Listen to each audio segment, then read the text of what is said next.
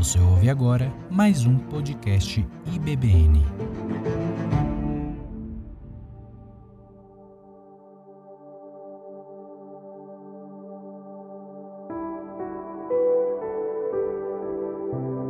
Graça, misericórdia e paz.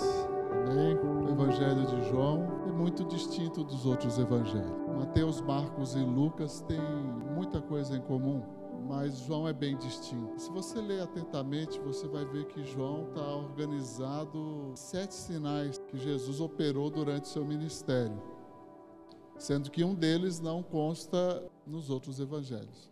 Pelo menos um eu me lembro que não consta. E no fim do evangelho, João vai dizer que é, tudo que foi escrito ali foi com o propósito é, de que as pessoas é, crescem em Jesus e ao crer em Jesus, eles tivessem vida em nome de Jesus. Esse é o propósito do Evangelho. Eu não, não creio que seja só de, de João, com certeza Mateus, Marcos e Lucas estão ali para apresentar as palavras de Jesus, os seus feitos, que nos ensinam exatamente quem Ele é. Tu és o Cristo, o Filho do Deus vivo. Amém? E nessa noite nós queremos pensar nessa comunhão de igreja, de, de sermos corpo. Nosso tema é Somos um para a glória de Deus. Somos um para a glória de Deus. Você pode dizer isso com convicção? Somos um para a glória de Deus. Amém?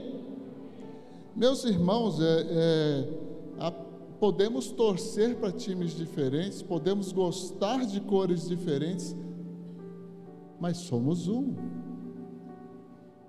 Somos um. De maneira que nós é, é, entendemos que pode e é possível haver unidade na diversidade. Qual é o nosso grande problema? É que no tempo em que vivemos são necessárias tantas denominações assim, denominações que por vezes surgiram pela vaidade de homens orgulhosos. Seriam tão necessárias? E quando eu falo denominação, é o conglomerado de várias igrejas. Batista é uma denominação, presbiteriana é outra, assembleia é outra, luterana é outra, e nós temos muitas. Mas não bastasse isso, nós temos muitas e muitas outras igrejas cujo pensamento, cujo a maneira de falar de Jesus diverge frontalmente da mensagem bíblica. E eu quero mostrar essa importância de unidade, porque é na unidade que Deus se manifesta ao mundo. É na unidade que expressa clara que há a manifestação de Deus. Esse capítulo 17, nós não vamos começar nele, mas eu quero ler ali o versículo 1 do capítulo 14. Diz assim: Não deixem que seu coração fique aflito, creiam em Deus, creiam também em mim. Jesus está iniciando uma conversa muito boa com seus discípulos, uma conversa íntima, desse capítulo 14 até o 17, porque no 18, no 18, Judas já está chegando com a turba para levar o Senhor para o seu, a sua via crucis. É, queria culminar com o Calvário. Né? Então, primeiro, Jesus está se despedindo, e Ele está dizendo que Ele vai enviar o Espírito Santo.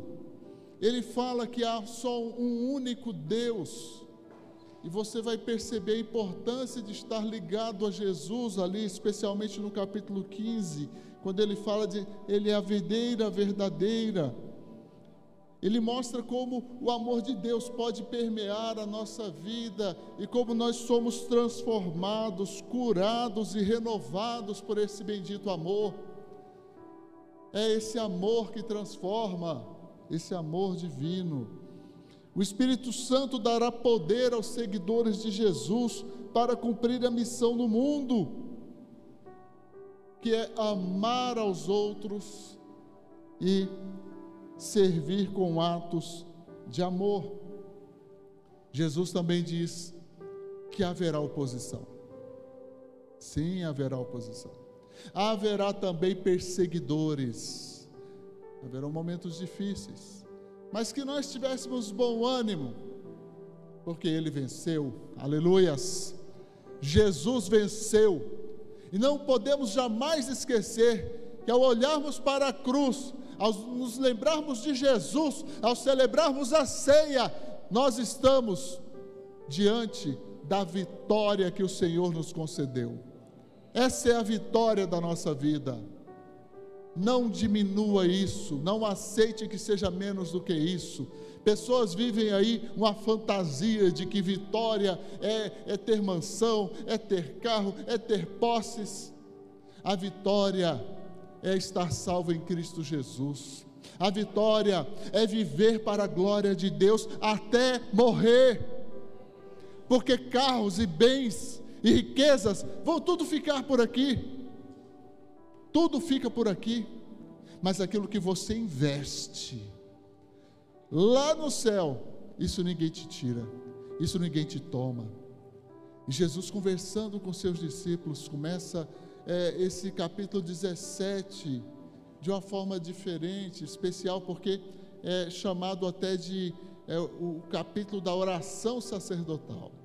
É quando Jesus então vai orar com e pelos seus discípulos.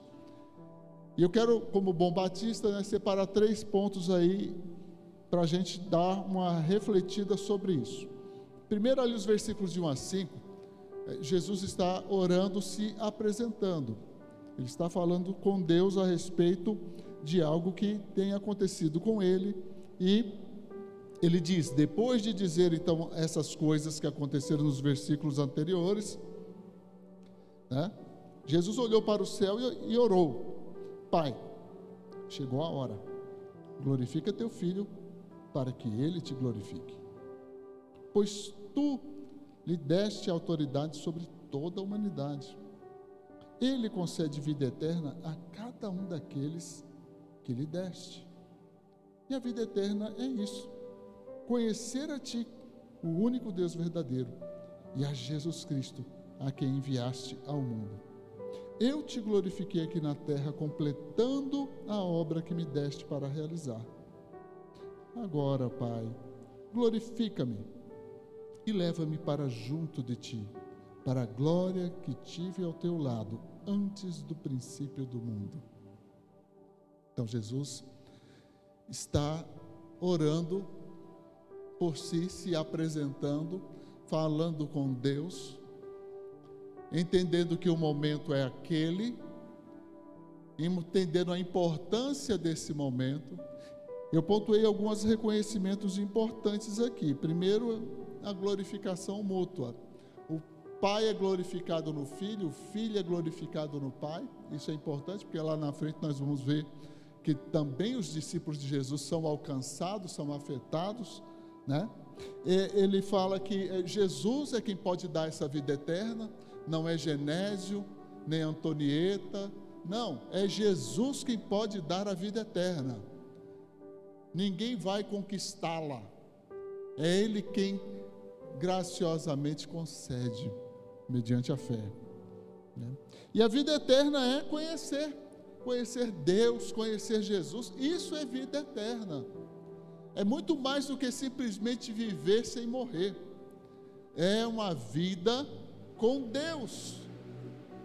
É uma vida com Deus. Né? E no, no versículo 4 eu destaquei que Deus é glorificado pela obediência de Jesus. Jesus, Paulo vai dizer, foi obediente até a morte, lá em Filipenses, né? Foi obediente até a morte e morte de cruz. Às vezes a gente é, foca muito é, no é, vamos louvar, vamos adorar, ou vamos fazer outras coisas, quando a coisa mais importante que nós temos que fazer é ser obediente. Se nós não formos obedientes, não adianta. Não adianta. Nada que fizermos será agradável a Deus. A obediência está acima de qualquer outra coisa. Se é para louvar, que louvemos debaixo da obediência. Se é para adorar, que adoremos debaixo da obediência. Se é para pregar, que preguemos debaixo da obediência. Se é para fazer missões, que façamos missões em obediência única e restritamente ao Senhor. Tudo quanto devemos fazer, devemos fazer por obediência. E, e é gostando. É gostando, é achando bom. Porque também não vai adiantar. Eu lembro aqui que foi citado durante a ministração, né? A Bianca falou, porque Deus ama quem dá com alegria. Né? Então a espontaneidade e a alegria de se oferecer me faz recordar também lá o profeta Isaías, né? Quando é, ouvindo do alto e sublime trono, ele ouve o Senhor dizer, né? A quem enviarei e quem há de ir por nós, né? Isaías então diz: Eis-me aqui, Senhor, envia-me a mim. Uma espontaneidade, um desejo verdadeiro, sincero, de oferecimento a Deus. Isso é importante, isso é vital. Olha na vida de Jesus o quão espontâneo ele foi, o quão sincero ele era e como ele nos ensina no seu, no seu viver diário todas essas coisas. Aqui é um resumo. Jesus está no momento final com seus discípulos, depois desta reunião, só reuniões só depois da ressurreição. Então agora um momento grave. Né? É interessante que Jesus fala é, no versículo 5 sobre essa é, uma glória que ele tinha antes, quando ele estava com o Pai. Você vai ver depois que no versículo 24 ele volta a tocar nessa questão dessa glória que ele tinha antes quando ele estava com o Pai. Isso é importante trazer à memória. Então somos um para a glória de Deus. Jesus deu exemplo, vamos segui-lo. Vamos seguir ao Senhor Jesus. Ele é o nosso exemplo. É, eu creio que se de fato cada discípulo eh, se ocupasse de seguir ao Senhor Jesus única e exclusivamente, e se ocupasse em entender o ministério de Jesus, e se envolver como servo do Senhor Jesus, talvez não tivéssemos tantas variantes, tantas derivações de igrejas. Volto a perguntar: será que precisamos mesmo de tantas denominações? Precisamos mesmo de tantas e tantas igrejas. O que há de errado aí? Elas não se unem, elas não estão unidas. E por que isso é um problema? Nós vamos ver mais adiante. Segundo ponto aí, ó, vê como está rápido, né? Já estamos no segundo ponto. É um pouco mais longo aí, dos versos 6 a 19. Né? Nesse trecho, Jesus então reconhece né, que os discípulos guardaram a palavra. Ele vai dizer no verso 6: Olha, eu revelei teu nome àqueles que me deste no mundo, do mundo, eles sempre foram teus. Tu os deste a mim, e eles obedeceram à tua palavra. Agora eles sabem que tudo que eu tenho vem de ti, pois lhes transmiti a mensagem que me deste, e eles aceitaram e sabem que eu vim de ti e creem que tu me enviaste.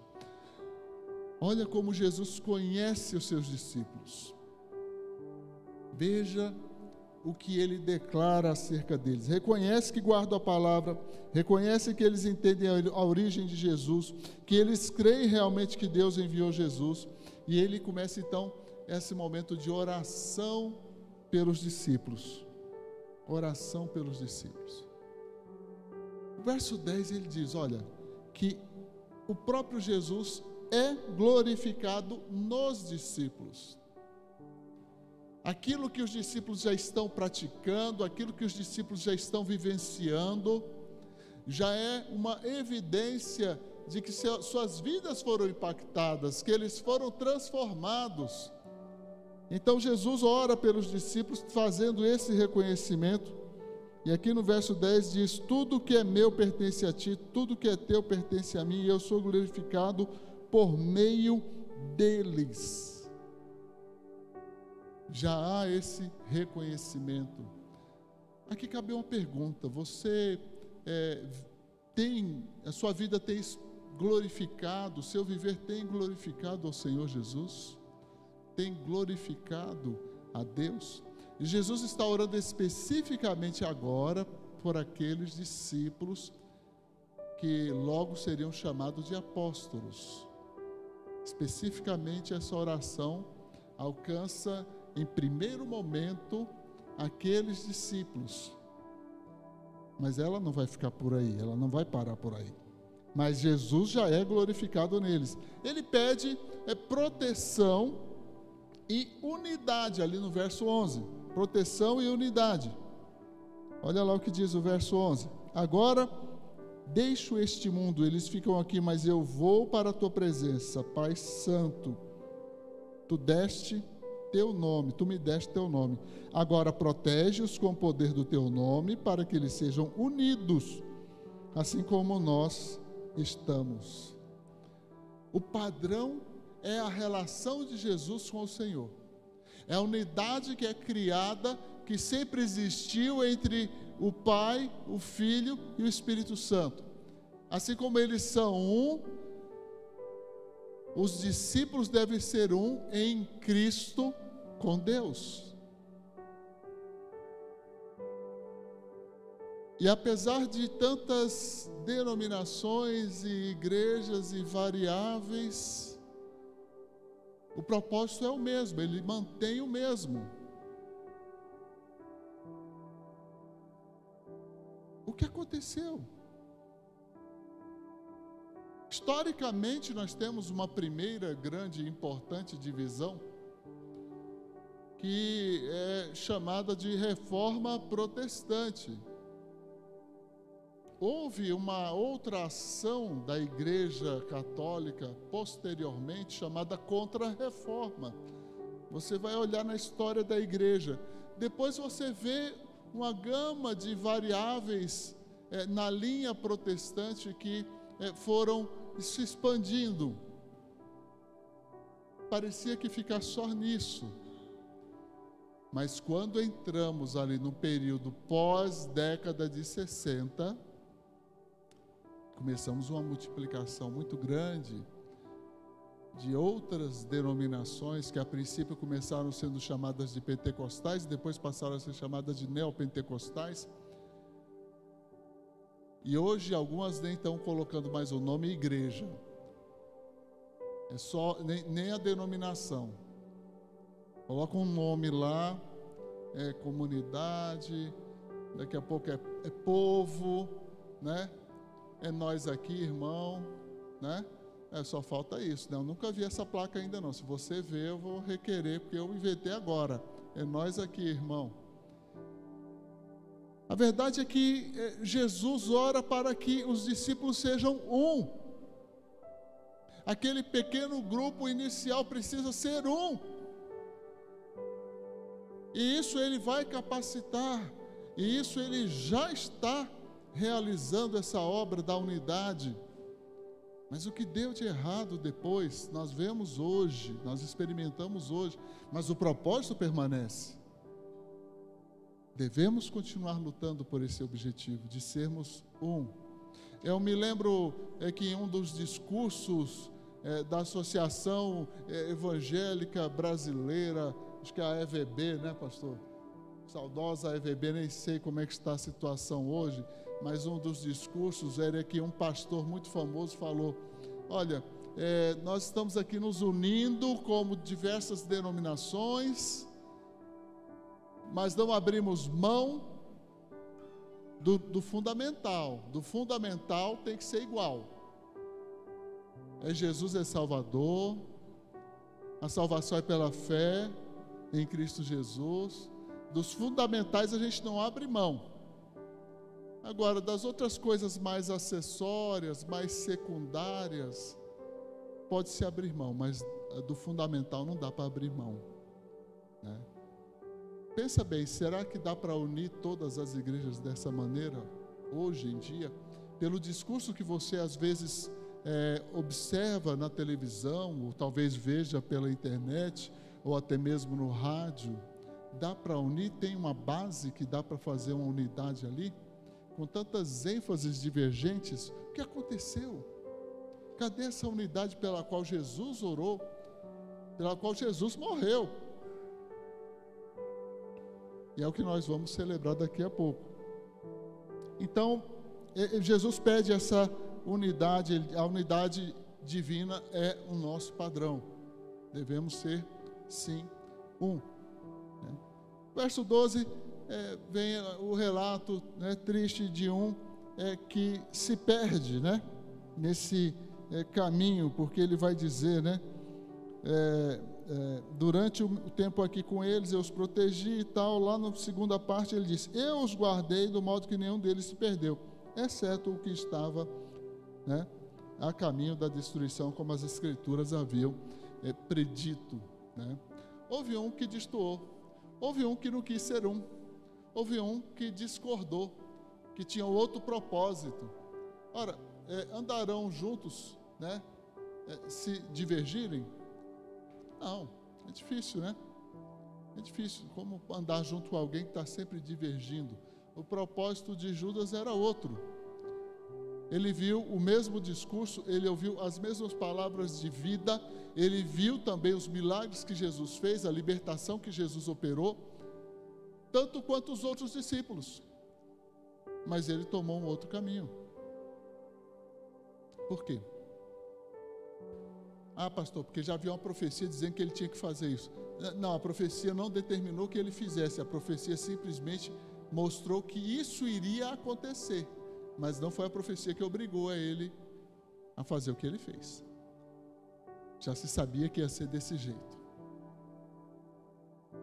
Assim também corremos o risco é, é, de é, termos essa situação de perdermos pessoas Quantos crentes já, quantos homens e mulheres já passaram por esta igreja? Não vou falar de outra, mas da nossa igreja. E levantaram a mão, que vieram aqui à frente e que foram batizados aqui na igreja. Quantos? Se todos estivessem aqui, e não acho que eles deveriam estar aqui todos, é, mas se todos estivessem aqui, nós teríamos que fazer uns cinco ou seis cultos por domingo e talvez não dava. Essa não é a questão. A questão é que, graças a Deus, é, nós sabemos que alguns estão em outras igrejas. Deus seja louvado. É, por força é, de mudança de endereço, de estado até, né? É, tiveram que se ausentar, tiveram que migrar, de, de é, passar para uma outra igreja batista. Ou talvez uma outra igreja assembleia, não sei, o que ficou mais perto, o que ficou mais próximo de casa. Mas muitos hoje não estão nas igrejas, não estão em nenhuma igreja. Não estão. Desistiram voltaram atrás. Desde o dia que aceitei Jesus, eu não vou cantar. De fato, um mundo novo se abriu para mim. Algo extraordinário aconteceu. Foi em 1984. Eu criei em Jesus Cristo e nunca mais voltei atrás. Hoje eu estou aqui porque eu tenho que estar aqui, foi uma escolha que eu fiz. Uma escolha. E cada um de vocês fizeram também suas escolhas, cujo resultado trouxeram todos a estarem aqui hoje ou em casa assistindo o culto, mas sendo participantes de uma igreja viva, desejando a unidade não apenas uma unanimidade de opiniões. Nós não temos as mesmas opiniões e nem devemos, mas temos a mesma fé em Cristo Jesus, amém? Isso basta. Nós vamos ver nos últimos momentos eu vou citar um outro texto que Paulo vai dizer isso. Um se perdeu. Jesus diz no verso 13 que ele vai embora. Essa partida é necessária, mas ela vai resultar em alegria. Essa é a oração dele por estes que estão ali presentes com ele nesse momento é, que antecede a traição, que antecede a entrega. Judas não está com eles, Judas está com a turba odienta que está vindo para aprisionar o Senhor e espancá-lo.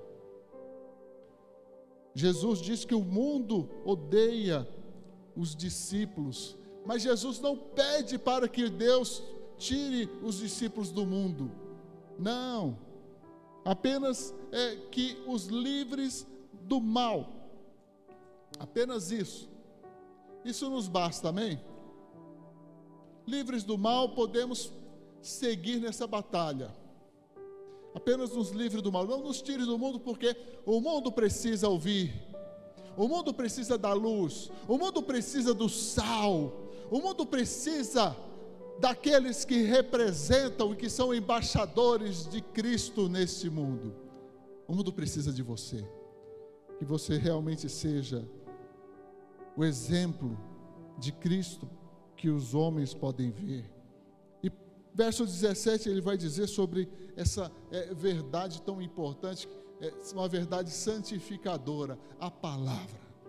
Como é importante a palavra. Você entende a palavra? Lá na Igreja Batista Redenção, não, não do Pará, mas a Redenção lá do Espírito Santo, é, é, tem um, um sitezinho muito bacana que eles têm uns vídeos explicando. Você entende esse versículo? É muito legal. Acho que desenhando fica tudo melhor, fica muito mais bonito. Eu acho bem interessante. Mas você entende mesmo a palavra de Deus? Você lê a palavra de Deus? Você tem prazer em ler a palavra de Deus? É por meio dela que nós somos santificados. É por meio dela que nós somos confrontados com a verdade de Deus. E Jesus está orando nesse sentido, está trazendo isso à, à tona e mostrando, e João registrou isso. Isso é fundamental. Jesus, no verso 18, é, diz que os discípulos é, serão enviados, como Jesus também foi enviado. E nós, se nós somos discípulos, nós também somos enviados. Esse aqui não é o destino final, esse aqui não é a parada final, esse aqui não é o ponto final. Nosso destino é o céu. Nosso destino é a presença de Deus eternamente. Não fique planejando para muita coisa aqui, não. O tempo está acabando, o tempo está passando. Jesus está voltando e você está fazendo o quê? Está preocupado com o quê?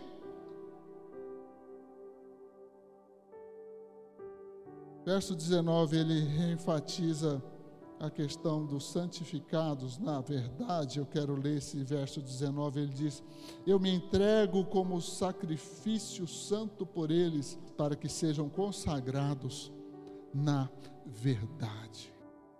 Você quer ouvir a verdade? Você quer conhecer a verdade? Nem todo mundo quer, nem todo mundo pode aguentar a verdade. A verdade vai doer, a verdade pode te esmagar, a verdade pode te machucar mas a verdade com certeza vai te libertar. A verdade é libertária por natureza, porque ela é o que tem que ser. Que adianta ficarem mentindo para você, ou você se auto-enganando. Olha a palavra de Deus, ela é a verdade. Todos pecaram e carecem da glória de Deus. Ninguém se salva, ninguém escapa. O salário do pecado é a morte. Pronto. Isso aí já disse muita coisa. A alma que pecar, essa morrerá. Haverá um momento que um livro lá no céu vai se abrir, o nome de alguém que não tiver lá vai para o lago de fogo. A verdade, a verdade também diz coisas maravilhosas. O próprio Jesus dizendo: Eu sou o caminho, eu sou a verdade, eu sou a vida a vida.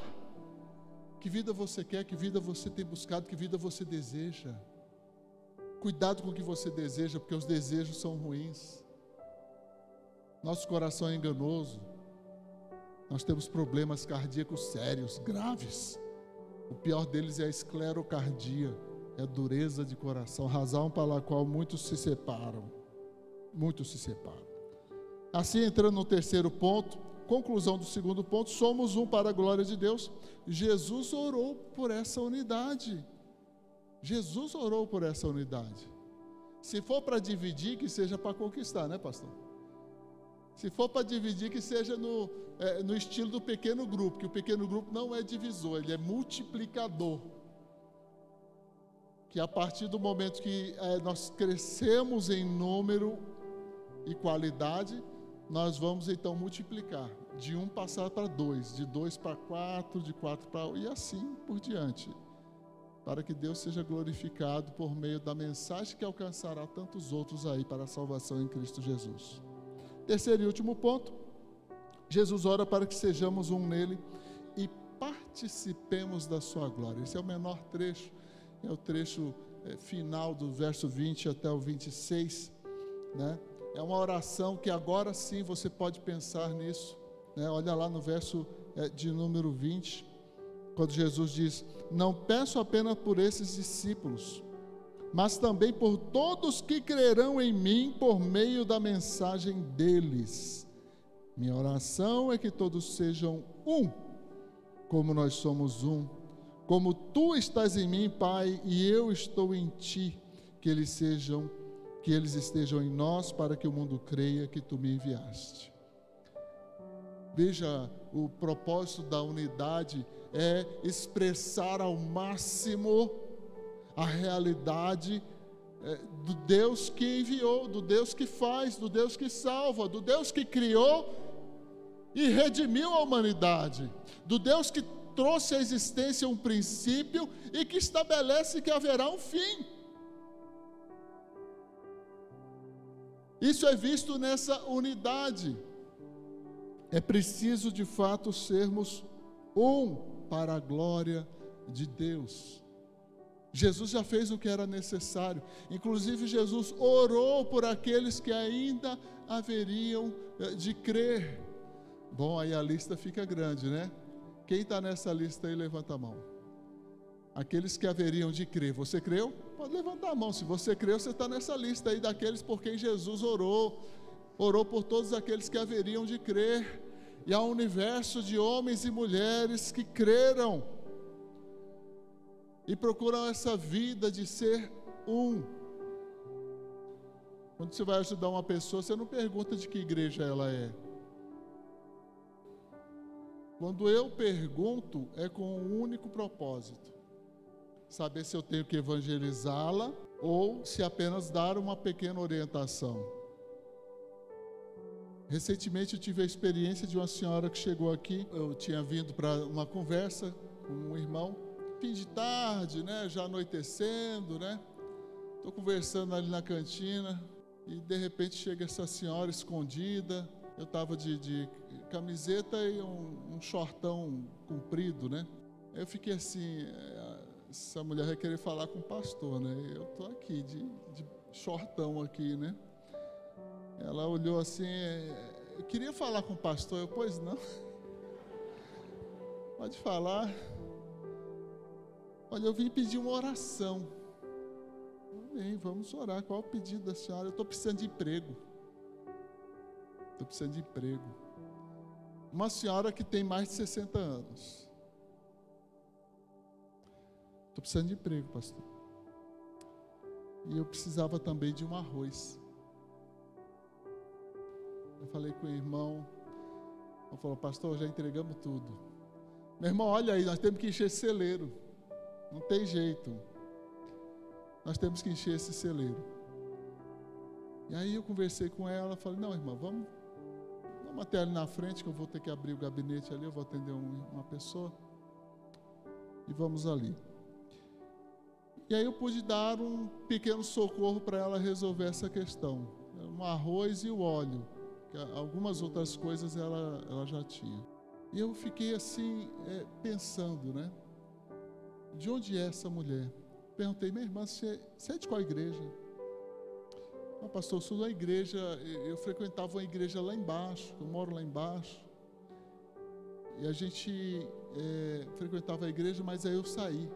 Ô irmã, por que você saiu da igreja? Ah, pastor, o pastor de lá desviou. É o quê? É, agora ele caiu no forró, tá na vida com a mulherada. Eu falei, meu Deus do céu, minha irmã. Mas procura uma igreja lá próximo. A senhora tem que firmar na igreja, é muito importante. Né? É muito importante. Isso é sermos um, porque é, ela não precisava ser evangelizada. Mas eu perguntei para ela, eu sou meio provocativo, eu falo, irmã, você, é, se você morrer agora, que aí é que o meu limite de, de evangelismo é ali, se, se é crente, eu já vou saber agora. Se a senhora morrer agora, a senhora vai para onde? Ah, eu, eu queria ir para o céu, pastor. Falei, não, não perguntei o que a senhora queria, eu estou perguntando se a senhora morrer agora, a senhora vai para onde? Não, eu, eu vou para o céu. Eu falei, por quê? Por que a senhora vai para o céu? Ah, porque ela começou a tentar dar uma resposta, eu percebi, eu falei, não, por que, que a senhora vai para o céu? Ela finalmente disse, porque eu creio em Jesus. Eu creio em Jesus. É. Eu falei, olha, já tem conhecimento bíblico. Talvez não tenha muita maturidade na palavra ainda, mas já tem, já é salva. Então não vou mandar vir aqui na minha igreja, na nossa igreja. Vai na igreja próxima de casa. E quando precisar, pode vir aqui. Amém? Ela pode vir aqui? Glória a Deus. Então esteja orando, meus irmãos, porque nós estamos encontrando é, muitos irmãos irmãs com necessidades. Com necessidades. Até um casal aqui com seis filhos, veio lá do Piauí, procurou a igreja. Nós louvamos a Deus porque nós podemos fazer alguma coisa para essas pessoas. Nós podemos orar e suprir algumas necessidades. Oremos mais para a gente poder fazer mais. Esteja disposto a fazer mais. Pessoal, o que isso tem a ver com é, é, é sermos um para a glória de Deus? Isso é unidade. Né? Juntos somos melhores. Foi uma das campanhas que nós fizemos aqui, né? Juntos somos melhores. É, juntos nós somos mais fortes. É, juntos nós expressamos melhor essa graça de Deus que alcança a tantos. Né? Lá no verso 21, é o momento em que é, Jesus também diz que sejamos um como Jesus é com o Pai, para que o mundo creia. Jesus pediu para que nós fôssemos um. Ele orou ao Pai, determinou que isso acontecesse. Lá no verso 22, nós somos capacitados para sermos um. Eu vou ler o trecho. O trecho diz assim, no verso 22: Eu dei a eles a glória que tu me deste, para que sejam um como nós somos um. Ele deu aquela glória aos discípulos para que se fossem para que fossem um, né? um. Então não é uma coisa comum, nem uma coisa qualquer, mas é algo que expressa mesmo a presença de Deus no meio do povo. Eu me lembro da narrativa lá de Atos, né? especialmente ali depois do capítulo 2, é, quando então a igreja estava se enchendo de pessoas por conta da pregação de Pedro, logo depois do, do derramamento do Espírito, e Pedro então é, fez um, uma grande pregação e centenas de pessoas eh, se converteram, mais de 3 mil homens se converteram ali e se agregaram, se juntaram à igreja. E o texto vai seguindo uma narrativa maravilhosa, falando que eles permaneciam unidos, repartiam é, o pão de casa em casa e permaneciam juntos no templo todos os dias, né? E há um momento que diz que é, e acrescentava-lhes o Senhor os que haviam de ser salvos. É o Senhor quem acrescenta, é o Senhor quem traz. Mas o texto que eu quero chegar é exatamente o ponto em que é, os discípulos ali, né, é, viram essa graça de Deus se manifesta na comunidade. Diz que a igreja caía na graça do povo. Tantas maravilhas Deus operou, tantas coisas Deus fez, que a igreja era bem vista pela comunidade. Eu nunca me esqueço que o meu professor de homilética disse uma vez, na Faculdade Teológica Batista de Brasília, ele disse: Meus irmãos, às vezes as igrejas são tão irrelevantes que padaria é mais importante que igreja. Se fecha uma padaria, a comunidade sente. A comunidade sente. E agora eu me recordo de, um, de uma pichação no muro, né? em que alguém pichou no muro de uma igreja, não precisa gritar que Deus não é surdo. Se aquela igreja fechar, a comunidade vai agradecer. Que triste, que horror. Mas são dias atuais, são os dias que vivemos. Não era para ser assim. Não era para ser assim. Não estou falando da perseguição, meus queridos, a perseguição é inevitável. No mundo teremos aflições, isso aí é, é outra coisa. Eu estou dizendo é, é que as pessoas estão olhando para as igrejas com outros olhos. É um bando de aproveitadores, só querem seu dinheiro, não ajudam ninguém. Não essa igreja, amém? Não você que é igreja, amém? Não nós que estamos unidos com esse propósito santo. Assim, partindo já para a linha do pênalti, né? É a unidade perfeita em amor para que o mundo saiba que Deus enviou Jesus. O verso 23 expressa bem claramente isso. O verso 24, que era aquele alvo que a gente citou lá no, no versículo 5, né? Olha, presta atenção nisso, que lá no final a gente vai falar de novo isso aí, ó.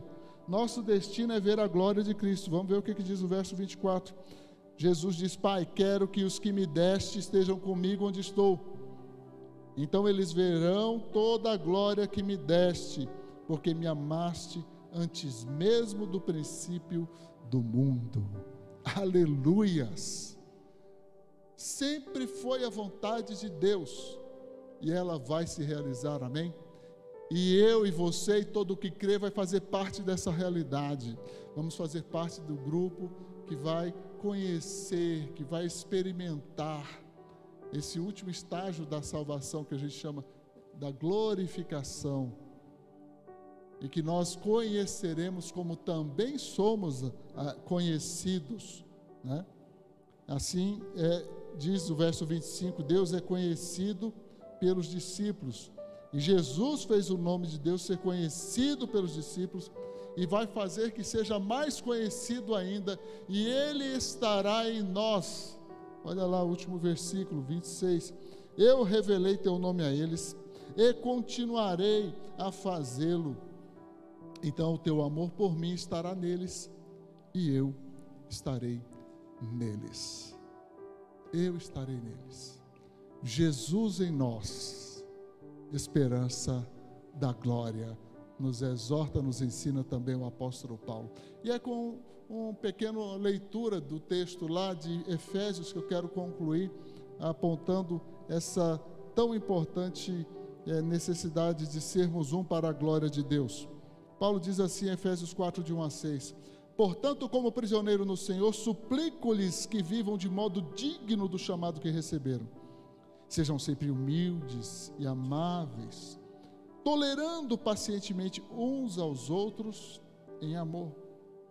Façam todo o possível para se manterem unidos no espírito, ligados pelo vínculo da paz, pois há somente um corpo e um só espírito, assim como vocês foram chamados para uma só esperança. Há somente um Senhor, uma só fé, um só batismo, um só Deus e Pai de tudo o qual está sobre todos e em todos e vive por meio de todos. Aleluias. Esse é o entendimento paulino que amplia o sentido do que nós queremos dizer. A importância de sermos um está ligada a quem é Jesus para cada um de nós. Está ligada na clareza que temos de quem é Deus para cada um de nós está ligada ao entendimento claro e correto de que há somente uma fé. Eu me lembro de um cântico antigo, a gente cantou alguns cânticos aqui antigos, né? É bom relembrar, né? há tantos cânticos bíblicos maravilhosos, mas eu lembro um assim um pouquinho mais rápido, né? Há somente o corpo, um só espírito, uma só esperança, uma só fé, um só Senhor, um só batismo, um só Deus e Pai de todos, o qual é sobre todos e age pelo corpo, né? Tão antigo que eu não estou lembrando tudo, mas eu lembro do texto bíblico. Né? Eu não resisti, eu tinha que cantar. Queridos, vamos ficar em pé nesse momento. Eu quero que você pense agora na importância é, de você fazer parte do corpo de Cristo. É, vivemos um tempo de crise, né, Pastor Cleiton, em que pessoas estão achando que pode ser crente ficando em casa. Olha, a pandemia passou, a pandemia acabou. Não é a última pandemia, tá bom? Vai vir mais coisas por aí, e vão vir mentiras também por aí. Ah, não importa, não dá para a gente viver como crente apenas em casa, nós precisamos estar juntos. Né? É, é, muito triste, queridos, é, talvez você tenha até notícia, né? Ah, igrejas fecharam. Eu encontrei com um irmão na, na, na, na copiadora, fui tirar as cópias lá da apostila, né? De, de terapia bíblica.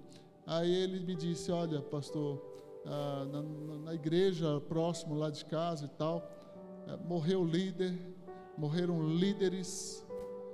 Em uma igreja morreram as dez pessoas, uma igreja de tamanho pequeno. Quantas igrejas fecharam? Né? Como é importante estarmos juntos, sermos um só corpo. E podemos olhar para o Marquinho ali, né? entender que nós somos um em Cristo Jesus olhar para os homens da nossa igreja, entender que nós somos um corpo, não é só de homem não, né? Tem várias irmãs, vários jovens, adolescentes, crianças, é, todos juntos formamos, somos corpo de Cristo, para a honra e glória do Senhor nosso Deus. Jesus orou por isso. Jesus expressou com clareza os propósitos de uma vida com Deus. Ele falou de si falou dos seus discípulos ali do momento, mas ele orou por nós.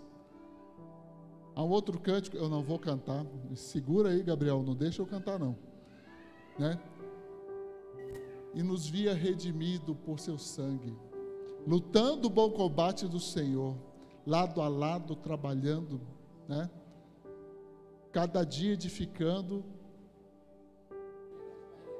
rompendo as barreiras pelo amor esses cabelos brancos não são à toa, não, tá, gente? Eu tenho que voltar a lembrar esses cânticos. Os irmãos têm que botar esses cânticos aí no louvor, né? A gente relembrar. Esse é tão lindo a, a figura, o corpo unido, batalhando. Jesus via isso, nos via redimido. Ele via, e ele vê, e ele está em nós. Ele é a razão da nossa unidade. É por Ele que nós somos unidos. Amém? Que a maravilhosa graça do Senhor Jesus, graça que nos alcançou, graça inaudível, graça sem fim,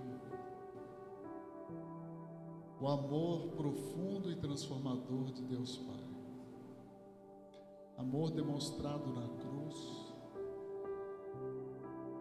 amor eterno, permanente e as doces consolações do Espírito Santo.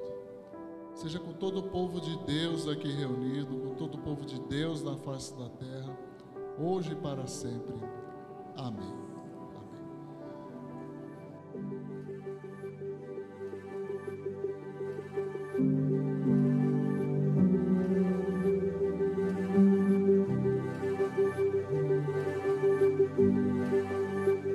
Você ouviu um podcast IBBN.